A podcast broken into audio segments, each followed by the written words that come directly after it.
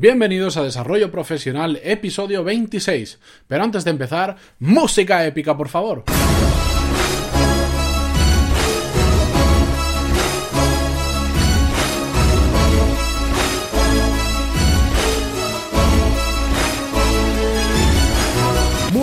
A todos y bienvenidos a Desarrollo Profesional, el podcast donde hablamos sobre todas las habilidades, técnicas, estrategias y trucos necesarios para mejorar en nuestro trabajo, ya sea porque trabajamos para una empresa o porque tenemos nuestro propio negocio.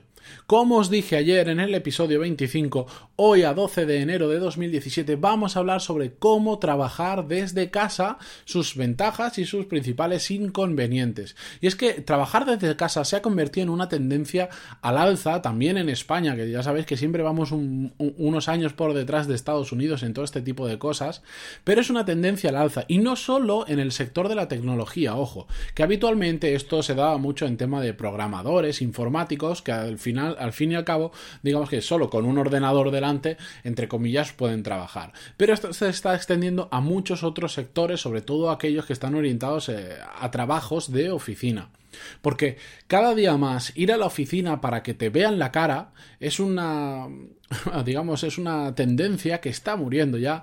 Poco a poco las empresas que están más basadas en objetivos están buscando cumplir esos objetivos y les da igual si te ven la cara o no te ven la cara. No se trata de calentar la silla, porque estamos focalizando el trabajo en objetivos y no en tiempo trabajado, que este es un aspecto muy importante. De lo que se trata de conseguir los objetivos, no de pasar 40, 45, 50 o 38 horas en el trabajo. Da igual lo que tardes en hacer una tarea y sobre todo da igual dónde la hagas siempre y cuando cumplas tus objetivos, que es al final para lo que trabajamos. Eh, hay muchísimos trabajos, por supuesto, que alguien me va a decir ahora, no, pero es que mi trabajo es imposible que lo haga en casa, por supuesto. Hay muchos trabajos presenciales en fábricas, líneas de montaje, etcétera, que no te permiten externalizarlo, que lo tienes que hacer ahí, sí o sí, porque lo haces con una maquinaria determinada, porque necesita un trabajo de equipo físico, etcétera. O hay muchos trabajos también cara al público que evidentemente no se pueden hacer desde casa. Hay otros trabajos cara al público que sí se pueden hacer. Por ejemplo, si eres un en, en, todas estas páginas web que tienen un servicio de atención al cliente, por supuesto que lo puedes hacer en casa, pero si es en una tienda física, evidentemente no lo podemos llevar a casa. Esto es, el trabajo en casa es ideal para trabajo sobre todo de oficina. Y vamos a ver ahora algunas de las ventajas, tanto para el trabajador como para la empresa, de trabajar en casa y después vamos a ver los inconvenientes. Para el trabajador, por supuesto, una de las principales ventajas es que nos evita los desplazamientos, los desplazamientos de ida y vuelta al trabajo, sobre todo en grandes ciudades donde recorremos muchos kilómetros en coche o nos tragamos atascos de de, estos de horas, nos ahorramos muchísimo tiempo y sobre todo también dinero en esos desplazamientos, porque uno, nuestro tiempo es dinero y porque nos ahorramos, pues eh, igual no te hace falta ni coche para ir a trabajar, o te ahorras la gasolina, etcétera, etcétera. Por supuesto, además, es más cómodo trabajar desde casa que trabajar en una oficina. Esto no hace falta que lo explique. Vamos, básicamente, dicho un poco más vulgar, en casa puedes trabajar en pijama si quieres. Te levantas, vas a tu ritmo, te sientas y te pones a trabajar. En casa Ojo, si nos organizamos bien, además podemos tener menos distracciones en la oficina porque no tenemos a compañeros de trabajo que nos interrumpen para preguntarnos algo, no nos llaman a la puerta, etcétera, etcétera. Para eso, por supuesto, nos tenemos que organizar muy bien en casa y tenemos que crear nuestro entorno de trabajo y nuestro espacio de trabajo. Esto lo veremos la semana que viene, no sé si será el miércoles o el jueves de la semana que viene, donde hablaremos sobre cómo crear el entorno en casa para poder trabajar ahí y ser más productivos que en la oficina.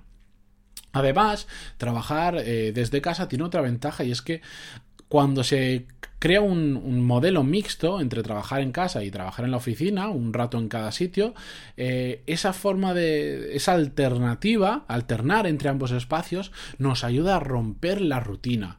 Uno de los grandes problemas que, de la productividad es la rutina cuando te empiezas a mover entre diferentes espacios de trabajo, y ahora que estoy grabando diferentes cursos de productividad que ya os contaré más adelante, una de las cosas que yo hago para ser más productivos en el día a día es cambiar de espacios de trabajo. Cuando me bloqueo o cuando veo que empiezo a ser improductivo, cojo el ordenador y me voy a otro sitio, aunque sea una cafetería, y estar una hora trabajando desde allí, porque me ayuda muchísimo a romper la rutina y a ser más productivo. Y alternar entre la casa, entre casa y la oficina nos ayuda muchísimo a eso. De hecho, hay gente que fuera del ambiente laboral es mucho más productiva que dentro del ambiente laboral porque, pues, porque no les gusta estar con sus compañeros, no se concentran bien, les interrumpen mucho, etcétera, etcétera.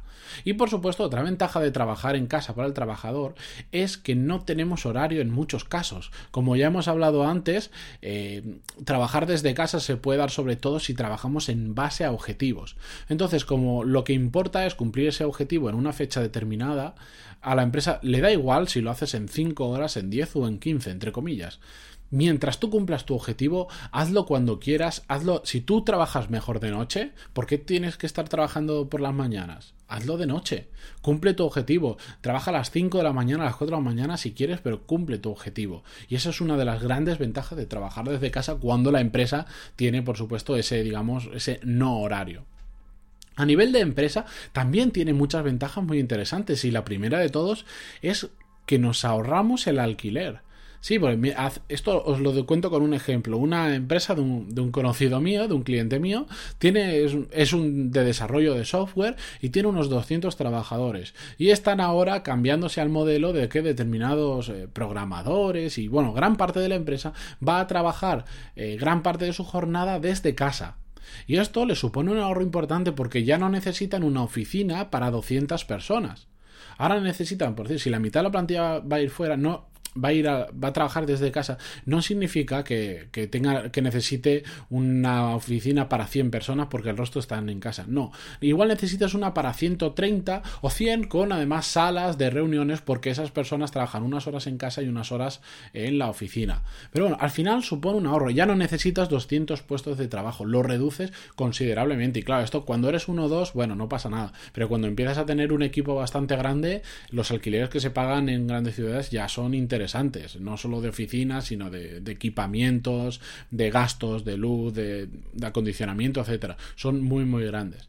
Además, otra ventaja es que podemos empezar a contratar en todo el mundo. Ya no necesitas, si no estás ligado a un espacio físico, no necesitas que esa persona que contratas sea de tu misma ciudad. Puede estar, si quiere, en la otra punta del mundo que a ti te da igual te da exactamente igual, tiene su objetivo y lo va a hacer. De hecho, hay muchas empresas. El otro día mm, veía un, bueno, una empresa que se llama Suma CRM, que es un, un CRM para gestionar clientes que eh, hacían, bueno, grababan en vídeo de cómo se organizaban ellos un poco y tenían gente trabajando en Latinoamérica, gente trabajando en España y se organizaban perfectamente. De hecho, probablemente muchos de ellos no se habrán conocido en persona nunca, siempre se han visto por Skype. Otra ventaja de, para las empresas del trabajar desde casa, por supuesto, se reduce el absentismo. Esto es, bueno, hay muchísimos estudios que lo demuestran, que si te permiten trabajar en casa, eh, misteriosamente, vamos a dejarlo ahí, el absentismo se reduce. ¿Por qué? Bueno, ya dejo que las conclusiones las saquéis vosotros mismos, que no quiero meterme en ese jardín. Otra ventaja más para las empresas es que se evitan problemas de convivencia laboral. Al final, cuando estamos en una oficina con muchos otros compañeros del día a día y de pasar tantas horas, muchas veces se producen roces entre compañeros porque al final estás conviviendo durante un tercio de tu día, durante ocho horas, con esas personas y es inevitable que a veces surjan roces. Trabajando desde casa, por supuesto, eso lo minimizamos o lo reducimos. Y bien, ahora vamos a ver cuáles son los inconvenientes, porque no todo puede ser tan bonito.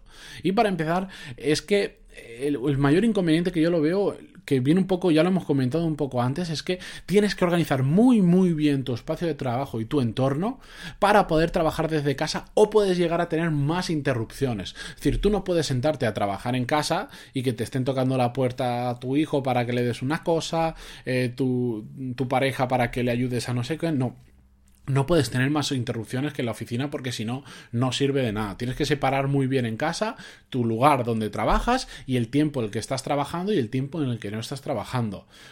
¿Esto a qué me lleva? Que otro inconveniente sea que la separación de la vida laboral y de la personal, si no lo hacemos bien, que esto lo veremos la semana que viene, como ya os he comentado, es que haya menos separación entre vida laboral personal, entre vida laboral y vida personal. Si no lo hacemos bien, por supuesto. Si lo hacemos bien, no hay ninguna, no hay ningún inconveniente y podemos solucionarlo fácilmente.